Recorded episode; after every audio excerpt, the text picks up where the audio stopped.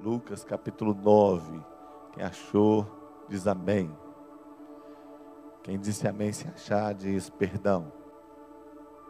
Você já pensou em viver grandes aventuras com Deus? Você já pensou em viver o sobrenatural? Você já pensou em um dia contar testemunho e as pessoas dizerem: Ah, eu queria ser como você? Você já pensou nisso? Você já pensou em ver que Deus está te usando no mundo, que o Espírito Santo está se movendo e você está debaixo da mesma unção? Você já pensou em saber que você realmente está engajado na obra certa, no exército certo? Bom, eu quero te desafiar a isso nessa noite. O tema da minha mensagem nessa noite é buscando em secreto e se arriscando em público. Toda pessoa que está vivendo sobrenatural com Deus, toda pessoa que está vivendo grandeza com Deus, toda pessoa que está voando com Deus, já pisou na bola, já se arriscou. Toda pessoa que pôs as mãos sobre os enfermos para eles serem curados, e que hoje Deus está usando com poder contra o testemunho que um dia levantou as mãos e ficou frustrado. Eu quero te contar que Deus, Ele usa pessoas ordinárias, pessoas comuns, para o extraordinário. E que Deus quer te levar ao nível do extraordinário. Agora olha o que esse texto diz, Lucas capítulo 9. Em convocando e convocando os seus doze discípulos, deu-lhes poder sobre todos os demônios para curarem enfermidades. E enviou-os a pregar o reino de Deus e a curar os enfermos. E disse-lhes: Nada leveis convosco para o caminho, nem bordões, nem alforje, nem pão, nem dinheiro, nem tenhais duas túnicas. Em qualquer casa em que entrardes, ficai ali e de lá saireis. Se qualquer cidade vos não receberem, saindo vós dali, sacudiu o pó dos vossos pés em testemunho contra eles. E saindo eles percorreram todas as aldeias, anunciando o evangelho e fazendo curas por toda parte. Vamos ler o versículo 10. E regressando os apóstolos, contaram-lhes tudo o que tinha feito, e tomando-os consigo, retirou-se para um lugar deserto de uma cidade chamada Betsaida. Bom, agora eu vou com vocês lá para o versículo 18 nós estamos saltando aqui que Jesus foi para um lugar deserto e que as multidões foram atrás, então Jesus fez a multiplicação dos pães, e estou contando só a história de Jesus com os discípulos. E aconteceu que, estando eles só orando, estavam com ele os seus discípulos, e perguntou-lhes, dizendo: Quem diz a multidão que eu sou? E respondeu eles, respondendo eles, disseram: João o Batista, outros Elias outros que um dos antigos profetas que ressuscitou. Disse-lhes: E vós, quem dizeis que eu sou? Respondeu Pedro e disse: O Cristo de Deus. E demonstrando-os, mandou que ninguém se referisse isto, dizendo: É necessário que o filho do homem padeça muitas coisas, seja rejeitado dos anciãos e dos escribas, seja morto e ressuscite ao terceiro dia. E dizia a todos: se alguém quer vir após mim, negue-se a si mesmo. Tome a cada dia a sua cruz e siga-me. Porque qualquer que quiser salvar a sua vida, perdê-la-á. Mas qualquer que por amor de mim perder a sua vida, a salvará. Por que, que aproveita o homem granjear o mundo todo, perdendo-se ou prejudicando-se a si mesmo? Porque qualquer que de mim e das minhas palavras se envergonhar, dele se envergonhará o filho do homem quando vier na sua glória e da do Pai e dos santos anjos. Em verdade vos digo que dos que aqui estão, alguns há que não provarão a morte até que vejam o reino de Deus. Olha, dos que estão aqui, alguns não provarão a morte até que vejam o reino de Deus. Glória a Deus. Bom, vamos ler Lucas capítulo 12. E ajuntando-se, entretanto, muitos milhares de pessoas, de sorte que se atropelavam uns aos outros. Começou a dizer aos discípulos: Acautelai-vos primeiramente do fermento dos fariseus, que é a hipocrisia. Não há nada encoberto que não haja de ser descoberto, nem oculto que não haja de ser sabido. Portanto, tudo o que em treva dissestes, a luz será ouvido, e o que falastes ouvido no gabinete, sobre os telhados será pregado. Digo-vos, amigos meus, Não tem mais os que matam o corpo e depois não tem mais o que fazer. Mas eu vos mostrarei a quem deveis temer. Temei aquele que depois de matar tem poder para lançar no inferno. Sim vos digo, a este temei. Não se vendem cinco passarinhos por dois cetis, e nenhum deles está esquecido diante de Deus. E até os cabelos das vossas cabeças estão contados. Não tem mais, pois, mais valeis vós do que muitos passarinhos. E digo-vos que todo aquele que me confessar diante dos homens, também o filho do homem o confessará diante dos anjos de Deus. Mas quem me negar diante dos homens, será negado diante dos anjos de, dos anjos de Deus. E todo aquele que disser uma palavra contra o Filho do Homem, ser-lhe-á perdoada, mas ao que blasfemar contra o Espírito Santo, não lhe será perdoado. Senhor, abençoa a tua palavra, fala conosco por amor da tua misericórdia, que sejamos por ela alimentados, Pai. Que a tua presença, a tua graça, o teu favor se derrame sobre nós de uma maneira sobrenatural. Que o Espírito Santo tenha liberdade de agir entre nós, Pai, de se mover entre nós, Pai, e que o Senhor faça uma obra grande nos nossos corações, em nome de Jesus. Amém, Senhor. Queridos irmãos, eu quero hoje falar com você completo. Eu quero falar com o homem completo. Quero falar com a mulher completa. Eu não gostaria de falar hoje só as suas emoções. Algumas pessoas ouvem uma mensagem e falam: Poxa, que mensagem gostosa de ouvir. Eu fiquei emocionado, eu fiquei com vontade de fazer alguma coisa para Deus. E às vezes elas pedem o conteúdo. O conteúdo dessa mensagem é bíblico e ele é profundo. Algumas pessoas ouvem só na sua razão.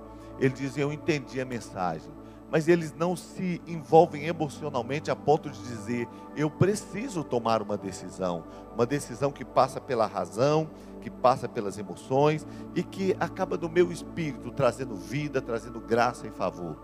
Eu sei, queridos irmãos, que Satanás, a Bíblia diz que ele não vem senão para roubar, matar e destruir.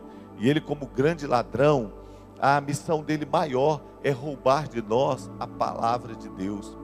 Porque quando o diabo rouba a palavra, ele rouba as promessas, ele rouba a vitalidade, ele rouba o favor, ele rouba o nosso futuro.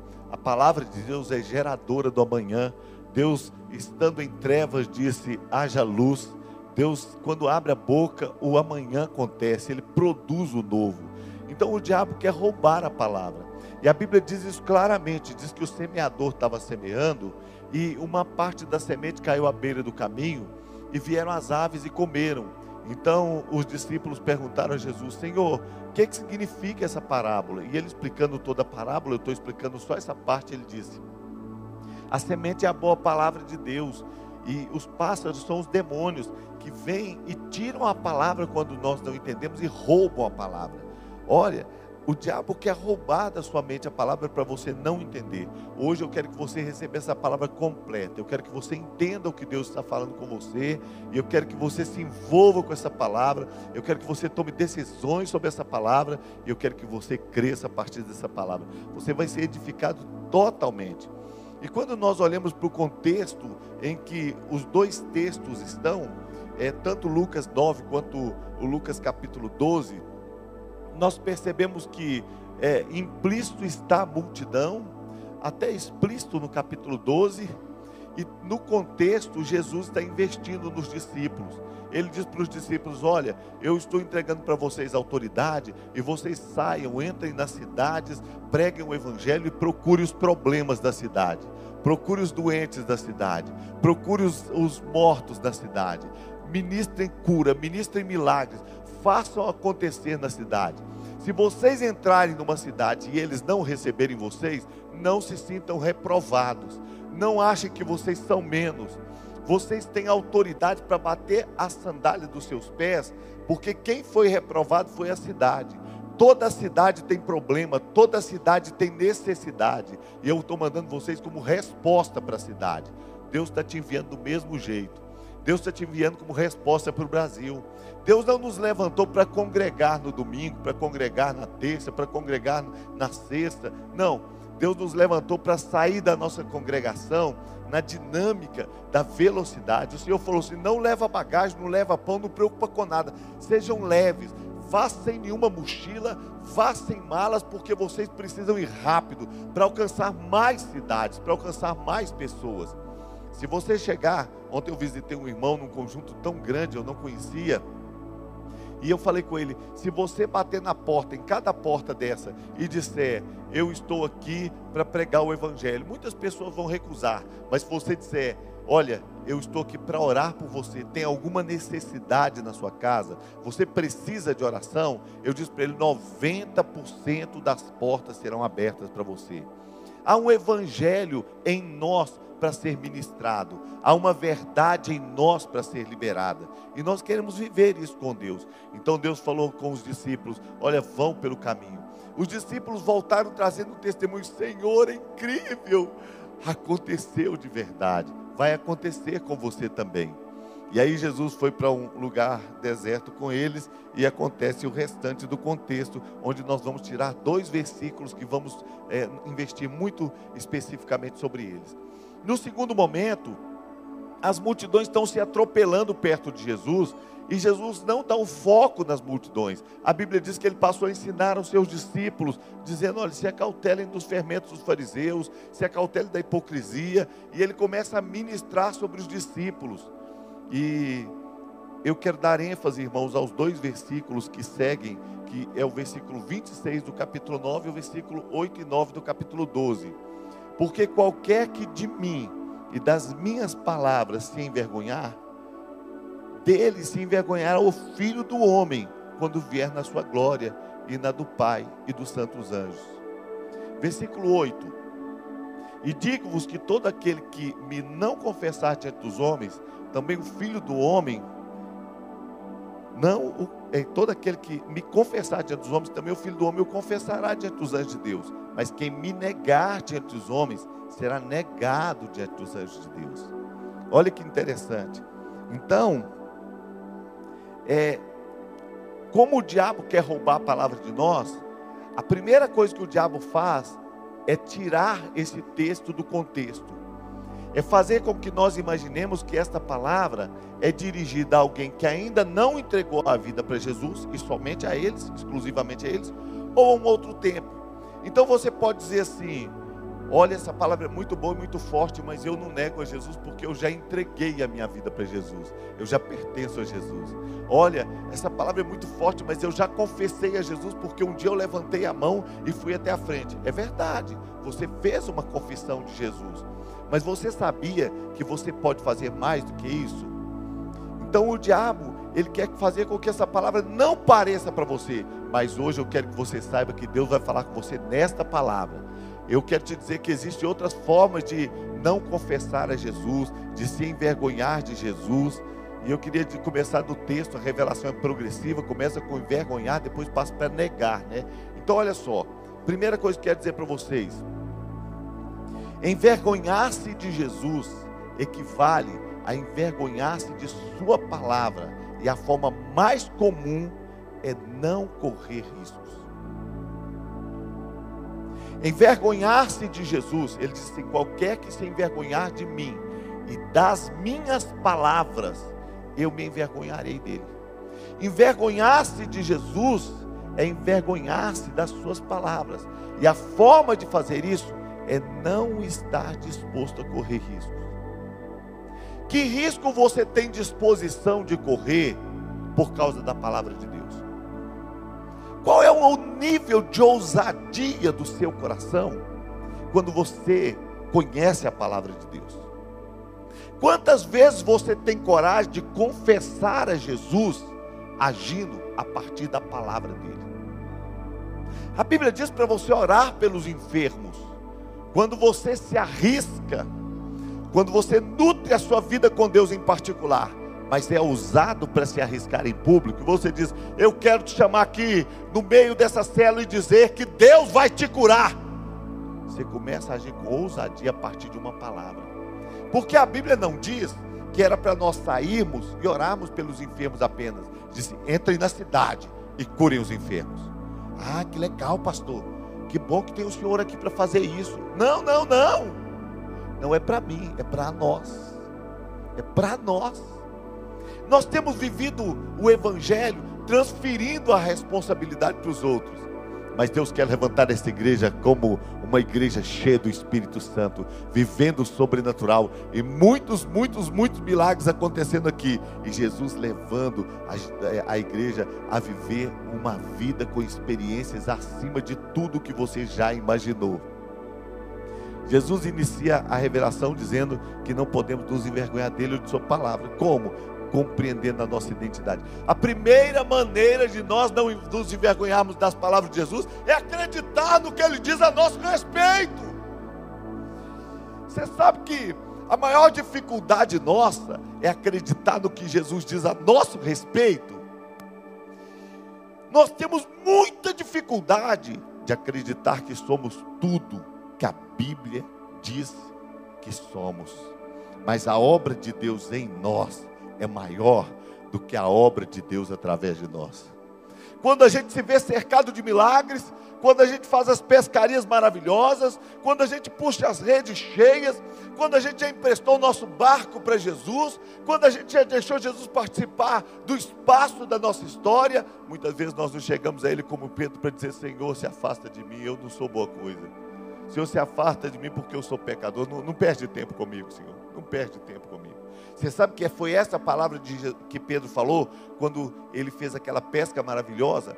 Ele sai tão estarrecido com o milagre que ele vai lá e fala com Jesus assim: Eu não valho este investimento. Aparta-te de mim, Senhor, porque eu sou pecador.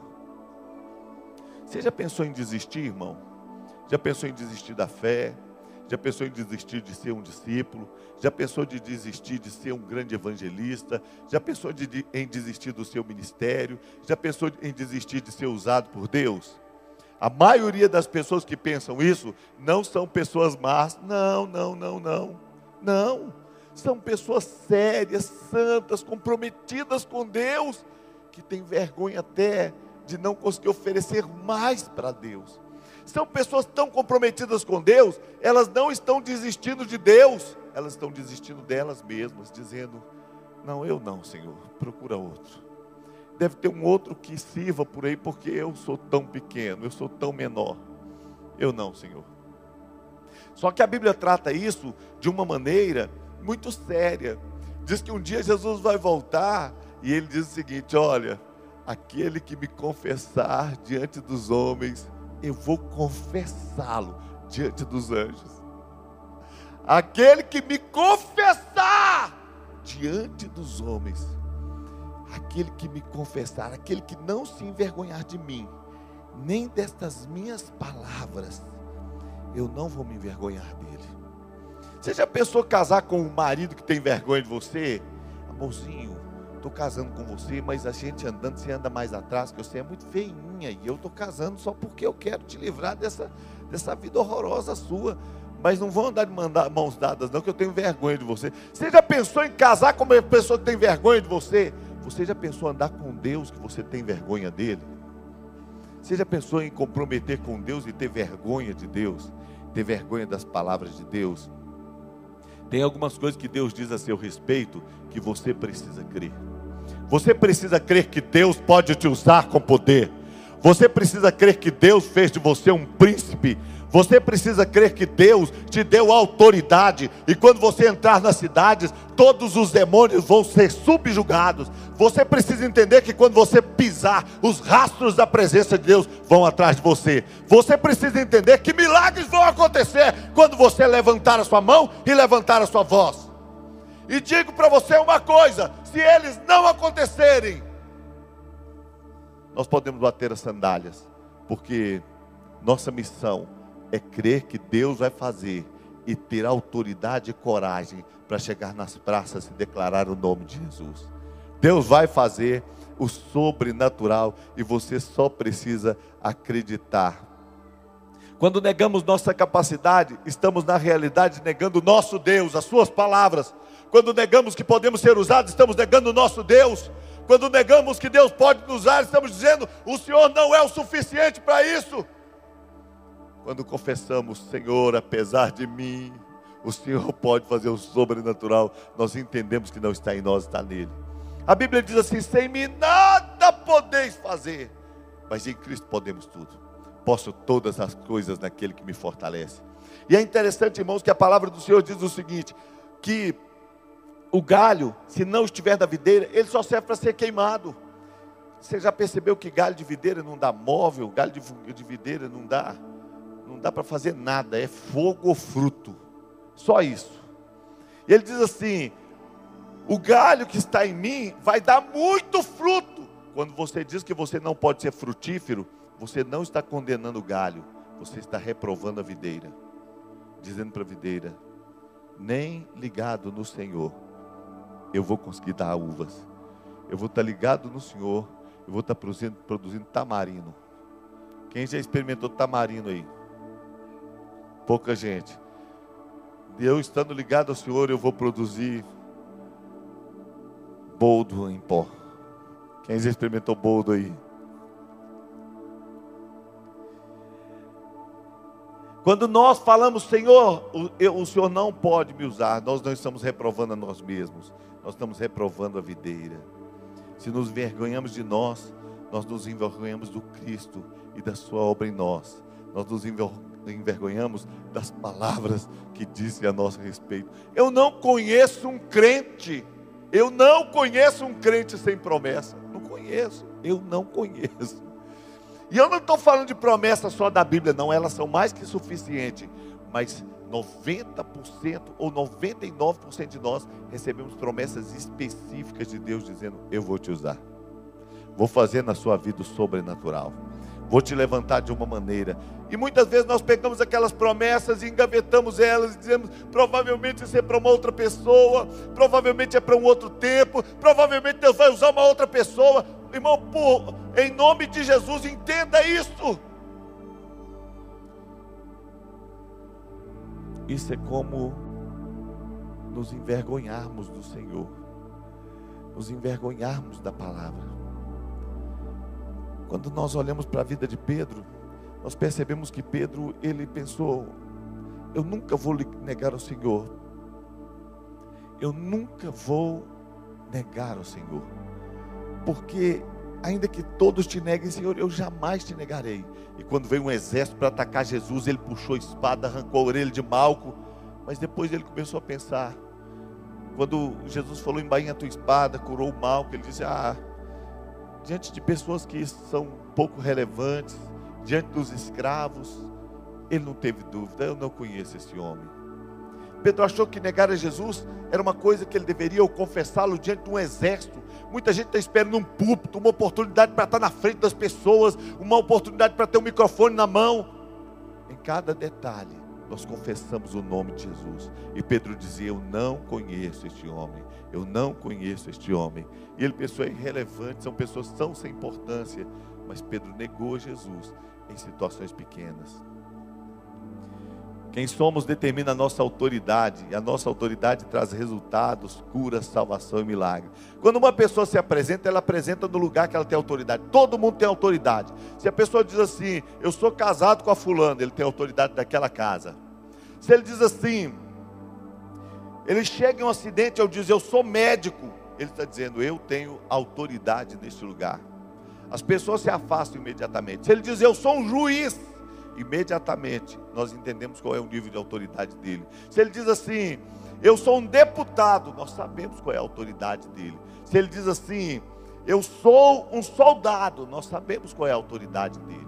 Quando a pessoa fala quem ele é, ele determina a autoridade dele. Mas quando você diz assim, eu sou filho do Rei Jesus, eu nasci de novo, você está determinando o nível de autoridade que a Bíblia diz a seu respeito. A Bíblia diz que você foi gerado de novo, de uma nova e viva semente. A Bíblia diz que agora você foi feito corpo de Cristo e que Cristo, o cabeça, está sentado à direita de Deus. E não é uma cabeça numa cadeira. Se Cristo está sentado à direita de Deus e está reinando, eu e você também estamos lá. Isso é a palavra de Deus. Dá até vergonha de tanta bênção, não dá? Mas não envergonha, não, São Jesus vai envergonhar de nós. Dá até medo de acreditar em tanta coisa boa, mas é verdade. A verdade é que você tem um nível de autoridade muito grande. Um deputado está deputado. Um médico passa o tempo da sua história, mas um filho, ele é filho em todo o tempo. O nível de autoridade que está na sua vida, ele é incomparável, porque a sua autoridade é a autoridade de quem foi gerado como filho de Deus. Louvado seja o nome do Senhor. Nossa autoridade é vivida no particular e exercida no público. Nós sabemos quem somos em Deus quando estamos lá no nosso particular, no nosso tempo sozinho com Deus, mas, com Deus, mas na realidade nós queremos mostrar quem somos quando nós ousadamente declaramos: vai acontecer milagres neste lugar, vai acontecer o sobrenatural.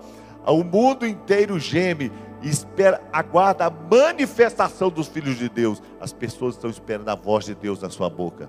As pessoas estão esperando as profecias serem geradas no seu coração e os seus lábios confessarem.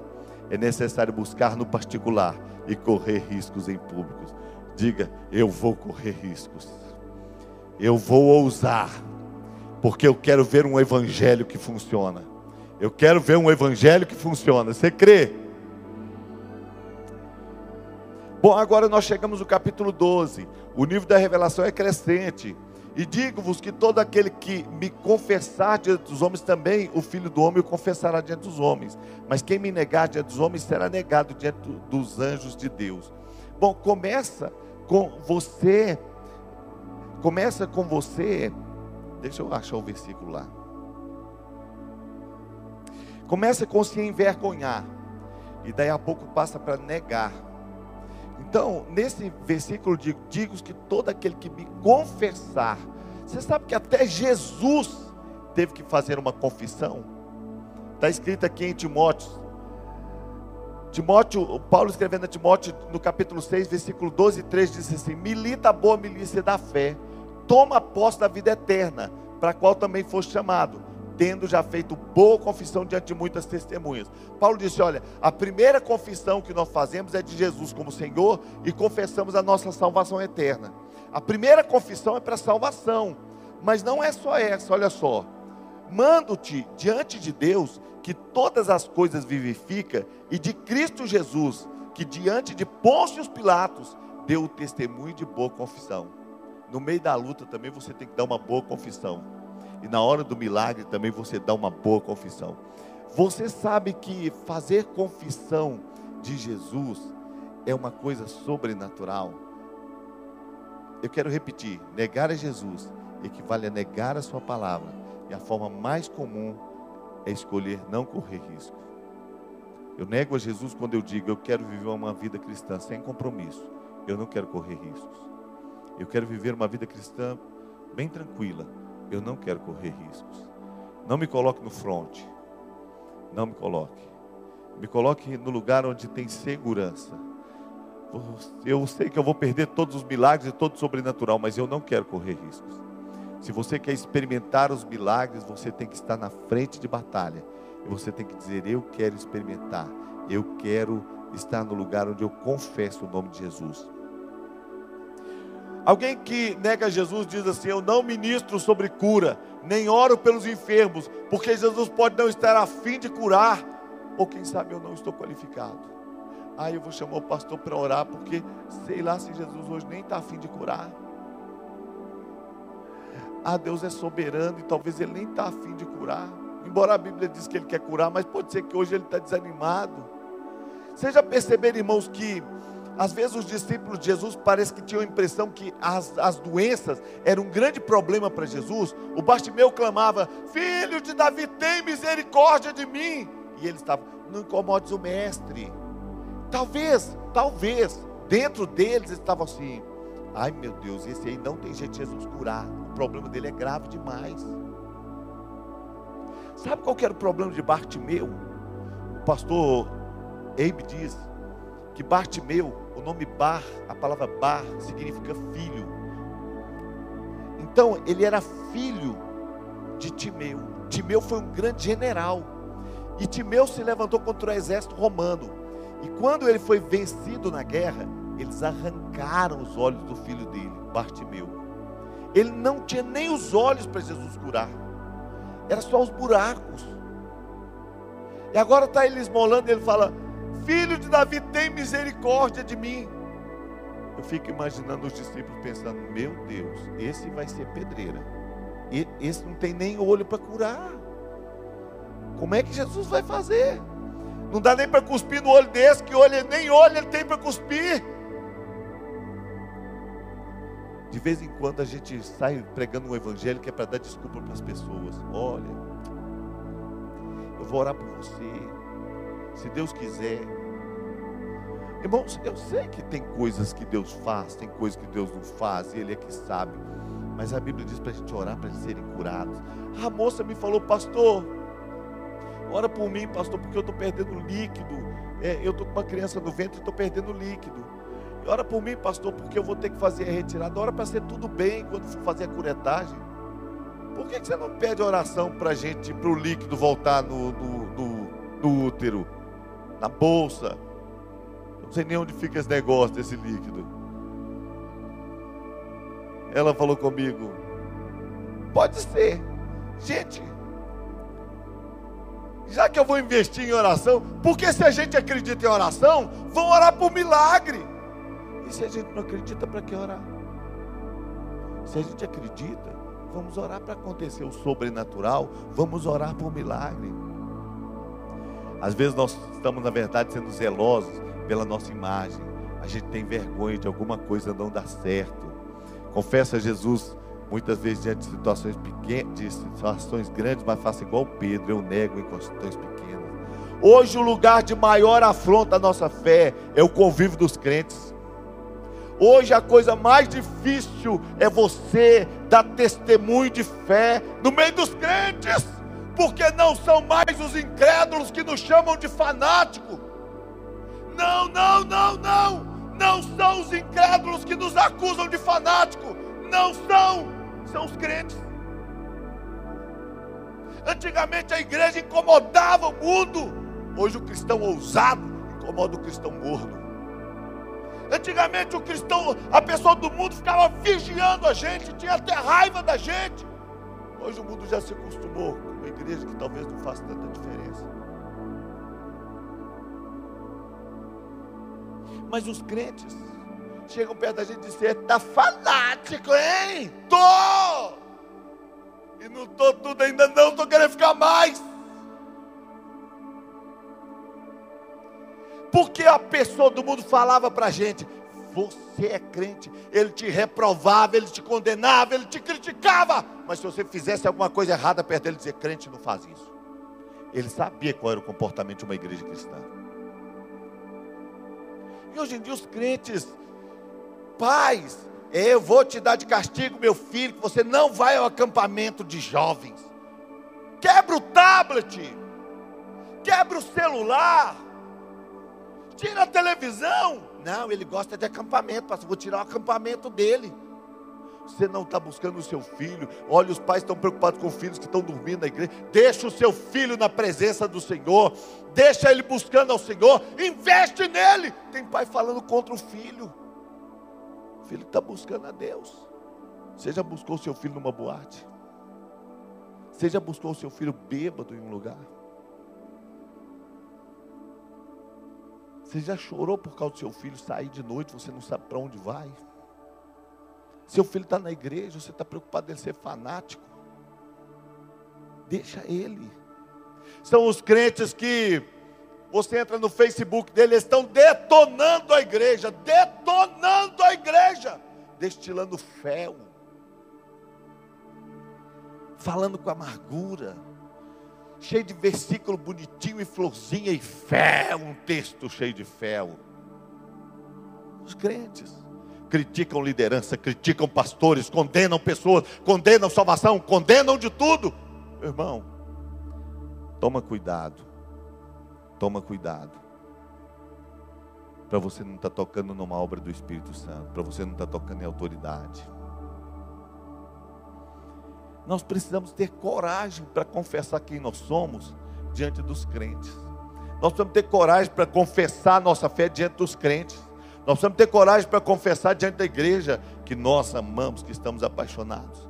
Nós precisamos de coragem. Nós temos que fugir desses cristãos apologetas que fazem um texto lindo, cheio de contextos esquisito e, e, e colocam o que querem e nem chance de defesa dão fazemos uma boa confissão quando entendemos nossa identidade, nossa é, autoridade e nossa fé apaixonada. Boa confissão é confissão de gente que está apaixonado. A boa confissão nos leva a ações apaixonadas por Jesus. Não nos envergonhamos de Cristo quando oramos em público. Não podemos errar, é para Ele e Ele nos conhece como Pai. Ah, eu tenho vergonha de orar em público. Irmão, deixa eu falar uma coisa. Nunca se envergonhe, porque as suas orações não morrem jamais elas permanecem de eternidade em eternidade na presença do Senhor. Já contei para vocês a história da minha, irmã, da minha mãe na fé, que ela ouviu a, mãe, a voz da mãe dela, estava com saudade, a mãe dela morreu de câncer, e aí ela ouviu a voz da mãe dela orando, e ela falou assim: está arrependido, Satanás, sai, em nome de Jesus, que a Bíblia diz que nós não podemos consultar os mortos. E o Espírito Santo falou com ela: as orações da sua mãe estão vivas diante de mim. A Bíblia diz que as orações dos santos são recolhidas e são como, colocadas como que no incensário na presença de Deus. Elas permanecem de eternidade a eternidade. Você já pensou o que é o céu? Deus lá como um grande regente e todas as vozes e todos os sons se misturando e Deus orquestrando toda aquela história. Você sabe, irmãos, que as vozes estão no ar? Se você sintonizar o seu, o seu rádio no lugar certo, tem vozes passando sobre a nossa cabeça agora. Se você ligar a televisão, tem vozes passando sobre nós agora. É só achar o lugar certo. Deixa eu te dizer uma coisa: a sua oração permanece na presença de Deus, e Deus vai regendo aquela orquestra, aquela coisa linda. Não é um lugar barulhento, não, é um lugar onde há uma harmonia, como uma música tremenda, e a voz do santo chegando diante de Deus. A sua oração permanece. Não se envergonhe de orar. A sua oração é como uma semente, Deus se lembra da sua oração. Ah, eu vou orar, as pessoas vão rir de mim. Ah, eu vou orar, eu vou ficar tímido. Meu irmão, para com isso. Porque todo mundo já teve timidez um dia, né? Mas quando você vence, você faz orações muito boas. Então, se você tem dificuldade para orar, leia os salmos. Porque quem lê os salmos aprende a orar. Você começa assim: Lâmpada para os meus pés é a tua palavra, luz para os meus caminhos. O Senhor é o meu pastor, de nada tenho falta. Mil cairão ao meu lado, Senhor, dez mil à minha direita, mas eu não serei atingido. Em nome de Jesus, amém. Olha que oração bonita que você fez. É, foi três versículos que eu aprendi. Não tem oração errada. O que você apresenta a Deus, Ele se agrada. Você, eh, eh, o que, que você acha? Você vai no jardim de infância, você vai na escolinha do seu, do seu filho, e aí cada criança traz um, um, um, um risquinho lá, um desenho de uma casinha tão linda, tão linda, com um amarelo assim no telhado saindo do lugar. E aí desenha um, um, bichinho, você pensa que cachorrinho bonitinho. Ele diz: Você, papai. E todo mundo entrega aquele negócio bonitinho para o papai. E todo pai diz: Que lindo, meu filho. Mas para você, o professor resolve prestar homenagem, te dá um, uma foto de um lugar bonito. Seu filho num desenho te dá uma foto. Você quer uma foto? Você quer um desenho borrado do seu filho? Você quer um rabisco do seu filho? Nós queremos um abraço do nosso filho. Irmão, você já viu o pai filmando os meninos dançando aqui na igreja? Deixa eu pegar a filmagem para eu ver como é que ficou meu menino. Não adianta pegar, não. Só filmou o menino dele. O resto é coadjuvante. O menino cai, pronto, acabou a dança. Deus quer ouvir a sua voz. Deus quer ouvir a sua oração. Deus quer ouvir o que você tem a dizer. Não nos envergonhamos de Cristo quando cumprimos a Sua palavra e fazemos o bem. A Bíblia diz para fazer o bem em todo o tempo. Quando lutamos e resistimos firmemente contra o pecado e não o consideramos normal, não nos acomodamos a Ele. Tem uma igreja que não nega Jesus quando todo mundo faz, mas você faz diferente. Todo mundo faz assim, mas você faz diferente. Sabe aquela contramãozinha que todo mundo pega, mas você não pega. Irmãos, eu, eu confesso que essa parte eu prego para mim, porque no carro, no trânsito, eu dou uma nota direto. No trânsito, eu não gosto nem de usar adesivo. que às vezes aquele sinal que eu estava ouvindo o rapaz falando hoje, ensinando o filho dele a dirigir. O que, é que significa o sinal, o sinal verde, papai? Está livre, pode ir embora. E o amarelo? Acelera, acelera.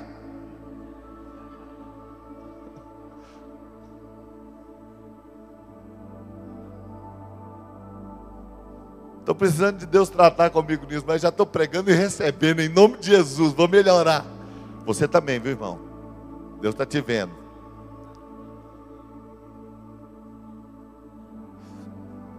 Confessamos a Cristo quando não abandonamos os dons pelo receio de falhar.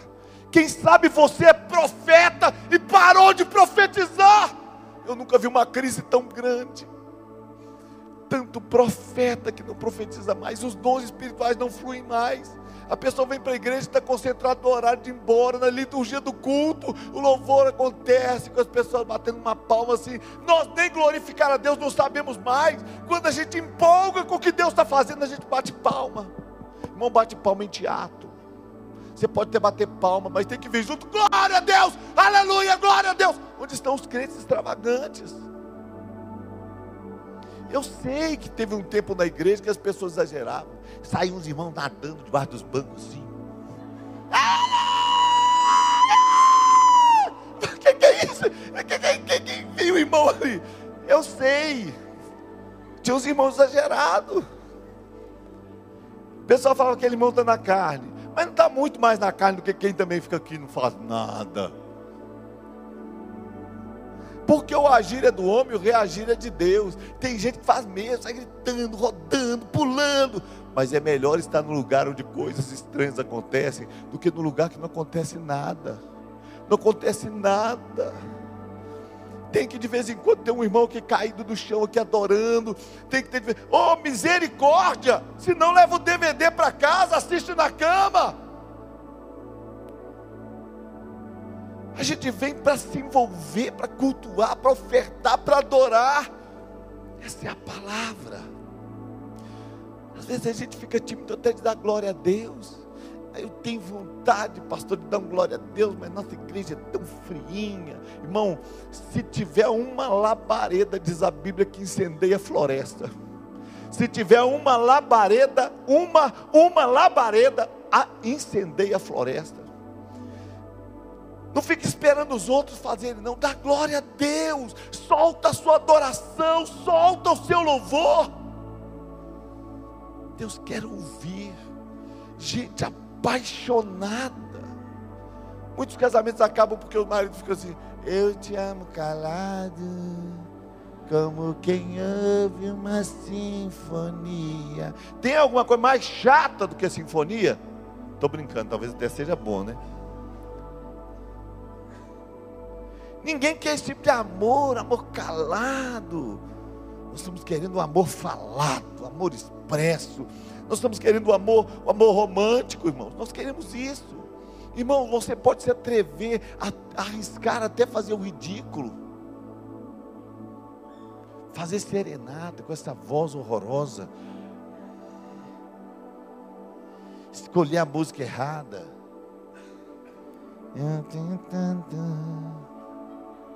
Para te falar. São palavras. Ah, ah, ah. Irmão.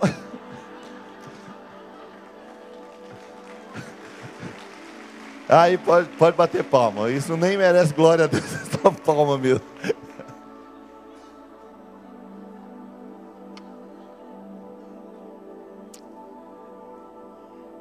Eu já fiz uma serenata para uma ex-namorada minha. Dá para ouvir da Elaine. Depois dessa serenata, ela tinha terminado comigo, eu fiz a serenata para ela voltar, mas eu nem eu queria que ela voltasse, mas tanta vergonha. Do jeito que eu estava abaixado assim perto da janela dela, eu já saí correndo assim e falei assim: Deus abençoe que ela não tenha ouvido esse negócio. Tem que se arriscar, se arrisca. Se arrisca a falar umas palavras bonitas para sua esposa. Meu quitute de sardinha. Arruma um apelido que vai mexer com a alma dela.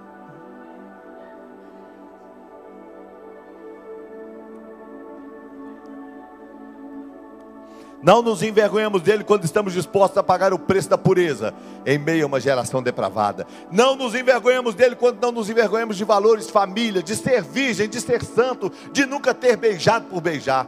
Ô, gente, deixa eu falar um negócio para você. A mulher foi criada como adjuntura, como ajudadora, submissa, sob a mesma missão. Não se case, você que é jovem, que ainda pode escolher, não se case errado. Não se case com quem não tem ministério, não se case com quem não tem paixão por Jesus, não se case com quem não quer se envolver com Jesus Cristo, com quem não quer fazer uma grande obra para Deus, porque um dia você vai sentir o freio de mão puxado, é terrível, terrível.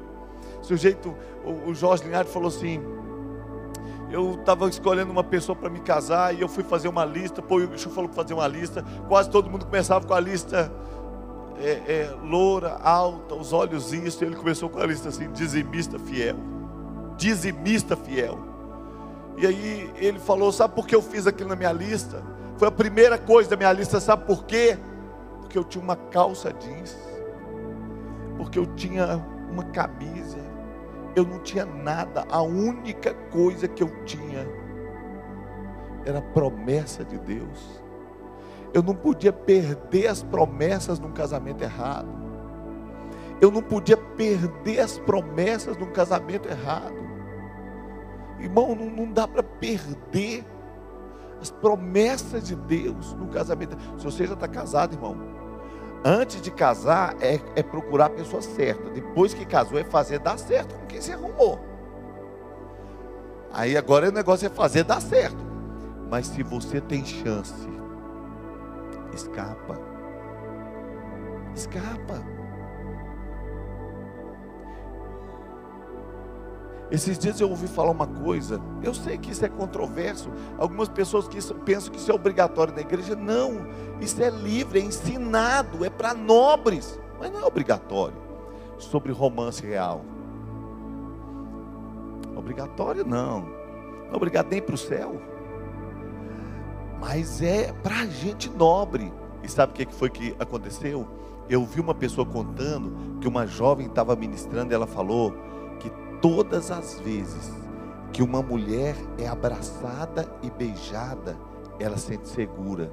Então, que às vezes eles terminam uma briga, o rapaz abraça e fala: Me perdoa, e beija, e ela esquece imediatamente da grosseria, do que o rapaz mostrou que é. Mas quando não tem o beijo, o abraço, eles vão ter que consertar, passando por diálogo Aí o relacionamento é muito sério e profundo. E quando eles entram no casamento, eles têm certeza de que relacionamento que eles estão. São relacionamentos que vale a pena viver. Olha, na minha época não tinha isso não. Eu namorei com a Elande. Beijei.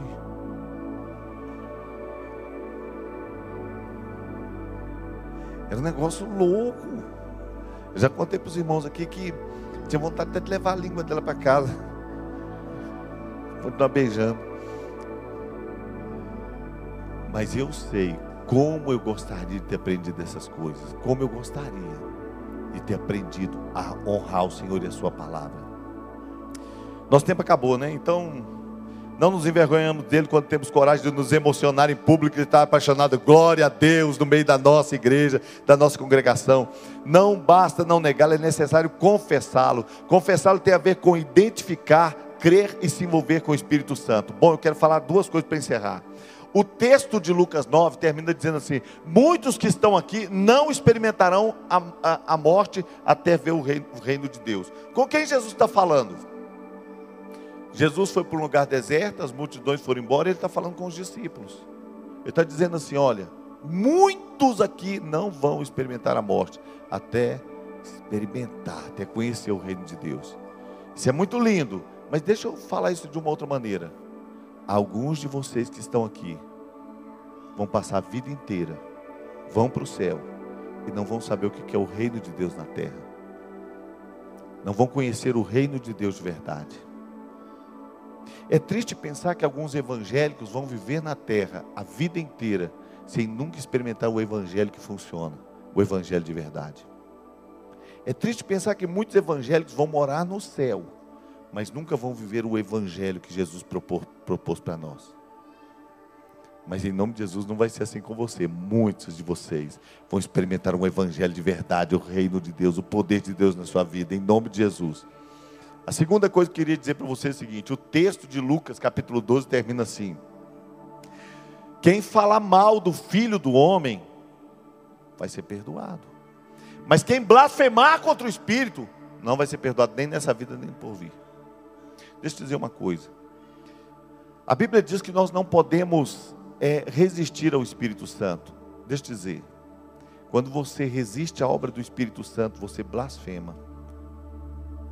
Nós temos que tomar muito cuidado porque o Espírito Santo está se movendo na terra. E a gente tem que tomar muito cuidado.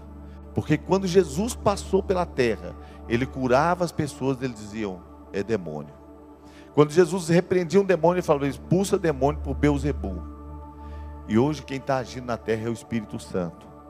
E nós precisamos descobrir em que o Espírito Santo está agindo e nos aliarmos a Ele para fazer o que Ele está fazendo.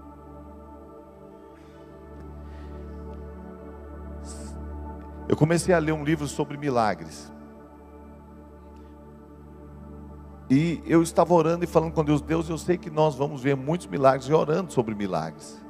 Orando para as pessoas serem curadas, orando pelo sobrenatural. E aí eu encontrei com a Ju e a Ju falou comigo assim: Pastor, eu tive uma visão. A Ju está aqui, ó. Falou: tive uma visão, pastor. Eu vi os milagres acontecendo na Igreja Batista da Paz. Eu vi pessoas sendo curadas. Eu vi os, os cegos enxergando, os paralíticos levantando. Pastor, tinha fila de gente entrando. Eles foram ouvindo falar do que estava acontecendo aqui. As pessoas foram chegando de muletas. Eles chegavam e deixavam as muletas. Eu sei o que você está pensando. Você está pensando. Usa mesmo, Senhor, o pastor. Eles vão passar pelos corredores e antes de chegar aqui, você vai ter orado, eles serão curados. Vai ter milagres na sua célula. Deus vai fazer o sobrenatural. Os cegos vão enxergar. Deus vai fazer o sobrenatural, porque o evangelho é verdade. O evangelho é verdade. O evangelho é para ser vivido. E eu tenho convicção que Deus vai fazer o sobrenatural. Você crê nisso? Bom, então eu agora vou orar. Eu vou orar por você. Eu vou orar pelo seu milagre. Nós estamos começando uma campanha na sexta-feira. Eu senti a necessidade de fazer essa campanha em busca do meu milagre. Estou crendo que Deus vai fazer muita coisa na sexta-feira, mas vai fazer também na terça, no domingo, vai fazer na, no, no, no e agora, na sexta-feira. Eu creio que Deus vai fazer muita coisa. Eu vou orar por você agora. Você que está precisando de um milagre. Você que está precisando de uma cura. Você que está precisando de uma resposta no seu casamento. Você que está precisando de um milagre na sua vida financeira. Eu quero dizer para você que nós confessamos a Jesus e nós nos arriscamos, nós nos atrevemos a dizer que a palavra dele é verdade, que ela vai se cumprir nesta noite. Nós nos atrevemos a dizer que nessa noite vai ter milagre, vai ter cura. Nós nos atrevemos a dizer que a palavra dele se cumpre toda vez que nós nos reunimos, porque o evangelho é o poder de Deus. Onde o evangelho é promulgado, o poder é liberado. O poder está sendo liberado nessa noite. Você crê nisso? Eu também creio. Creio que você que tem doenças incuráveis vai ser curado. Creio que pessoas que estão cansadas de andar com uma doença que tem perturbado, contaminado, vão experimentar o sobrenatural de Deus. E eu queria te chamar para o altar. Queria chamar você que quer uma oração por essas áreas. Venha no altar. Você vai receber a cura. E você vai se tornar alguém que ora pelos enfermos. Você vai receber o milagre, vai se tornar alguém que ora por milagres. Amém? Você vai receber o milagre, vai se tornar alguém que ora por milagres. Os milagres vão acontecer na sua vida. Os milagres vão acontecer na sua história. Os milagres vão acontecer. Os milagres vão acontecer. O Espírito do Senhor vai soprar neste lugar, um sopro de vida o Senhor vai regar esse lugar com a graça e o favor dele. Nolahi abalassa balabá.